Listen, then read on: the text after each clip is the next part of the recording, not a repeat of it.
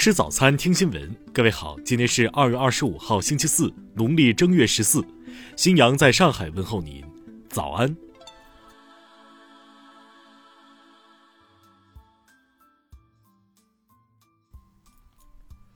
首先来关注头条消息。韩国中央日报二月二十四号发表一篇文章称，中国人脱发面积约等于十个首尔，九零后为植发不差钱。该媒体援引中国国家卫健委二零一九年的数据称，约六分之一的中国人面临着脱发困扰，中国脱发人群已经超过二点五亿。文章还说，中国有人专门统计了这些人完全脱发时的总脱发面积，大约可达五千九百平方千米，相当于首尔市面积的十倍。文章进一步援引韩国贸易协会成都代表处二月二十三号发布的《中国脱发产业的现状和启示》报告说。脱发是困扰中国人的第七大健康问题，尤其是在消费动机更强的八零和九零后中，存在脱发烦恼的人分别占百分之三十八点五和百分之三十六，九零后更是占到植发人群的百分之五十七，成为植发的主要用户。韩国贸易协会成都代表处金喜荣部长表示，占脱发人口三分之一以上的九零后非常重视外貌形象。只要产品有效果，他们就会心甘情愿地花钱消费。韩国产品可以通过良好的售后管理以及多样化的产品和服务进军中国市场。听新闻早餐知天下大事。针对英国外交大臣近日就涉疆、涉港、涉藏问题指责中国，我外交部昨天表示，英国滥用联合国人权理事会平台传播虚假信息，攻击抹黑中国，干涉中国内政。中方表示坚决反对和完全拒绝。昨天，中央反腐败协调小组国际追逃追赃工作办公室召开会议，学习贯彻十九届中央纪委五次全会精神，研究部署二零二一年反腐败国际追逃追赃工作，启动“天网二零二一”行动。最高法昨天指出，老年人由于身体状况、行动能力等原因，往往难以有效管理处分自有财产。在此情况下，子女更不得以窃取、骗取、强行索取等方式侵犯父母的财产权益。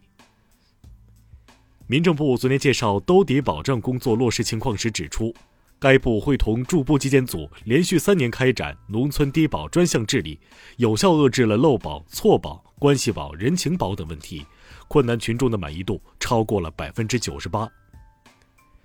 昨天上午。酒泉卫星发射中心用长征四号丙运载火箭成功将遥感三十一号零三组卫星发射升空，卫星进入预定轨道。该组卫星主要用于开展电磁环境探测及相关技术实验。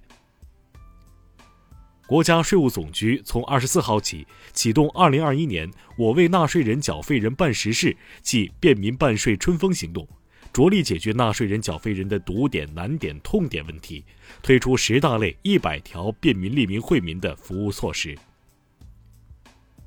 国家市场监管总局日前回答关于互联网社区团购平台以低价倾销市场问题表示，下一步将及时研判掌握社区团购市场动态，加大对互联网平台的监管力度。昨天，A 股三大指数集体大幅走低。沪指失守三千六百关口，午后创业板指跌超百分之三，上演牛年五连跌。下面来关注国际方面，美国国会参议院二十三号就暴力冲击国会事件联合召开听证会，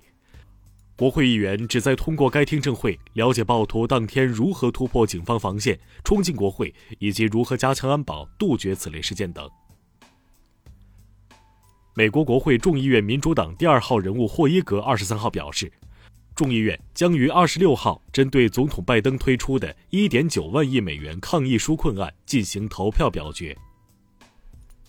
美国纽约州总检察长二十三号说，审理该州非洲裔男子丹尼尔·普鲁德遭警察执法后窒息死亡事件的大陪审团投票决定，不起诉任何涉事警察。俄罗斯外交部二十三号就美国国务院关于北溪二号项目的声明发表评论称，华盛顿憎恶该项目的原因是地缘政治，美国自己承认了破坏贸易和竞争的基本原则。据日媒报道，关于二零二一年度驻日美军驻留经费负担问题，日美两国政府二十四号签署了把现行特别协定期限从二零二零年度末延长一年的修改议定书。世界卫生组织欧洲区域办事处主任近日表示，新冠疫情或将于二零二二年年初结束，这种病毒将继续存在于人们中间，但必要的限制措施将成为过去。据韩国防疫部门介绍，从二十四号起，所有入境韩国人员需要提交核酸检测阴性证明，此外还必须在入境后和解除隔离前分别接受至少一次核酸检测。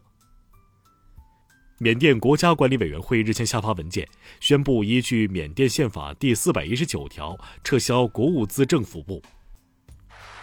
下面来关注社会民生。据山东省济南市卫健委消息，二十三号，济南新增境外输入新冠肺炎确诊病例一例，该男性病例为货船船员，自江苏泰州入境，二十一号乘坐 G 八八二次高铁返回济南。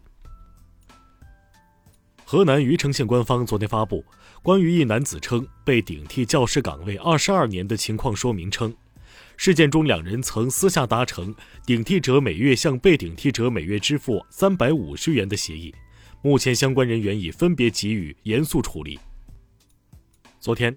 一名中国人寿十六年员工举报嫩江支公司总经理孙小刚涉保费造假、骗保套钱谋取私利等问题。被举报人回应称，上述关于他本人的问题不存在，并表示将起诉对方。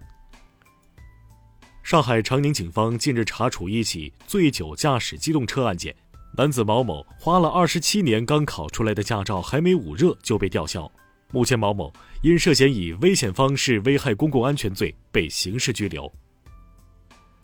广西钦州市中级人民法院近日对一起走私香烟案作出一审判决。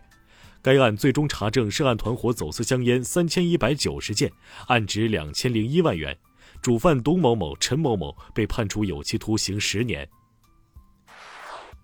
下面来关注文化体育。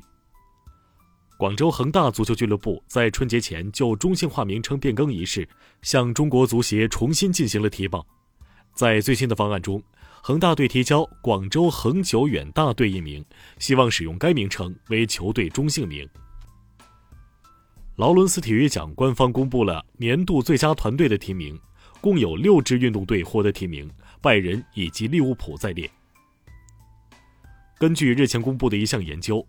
一幅澳大利亚原住民艺术家在一万七千多年前创作的袋鼠画作，成为澳大利亚最古老的完整岩画艺术。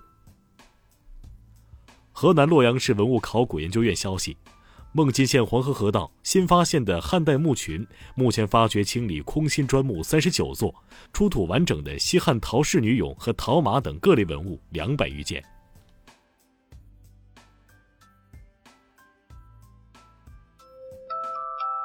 以上就是今天新闻早餐的全部内容。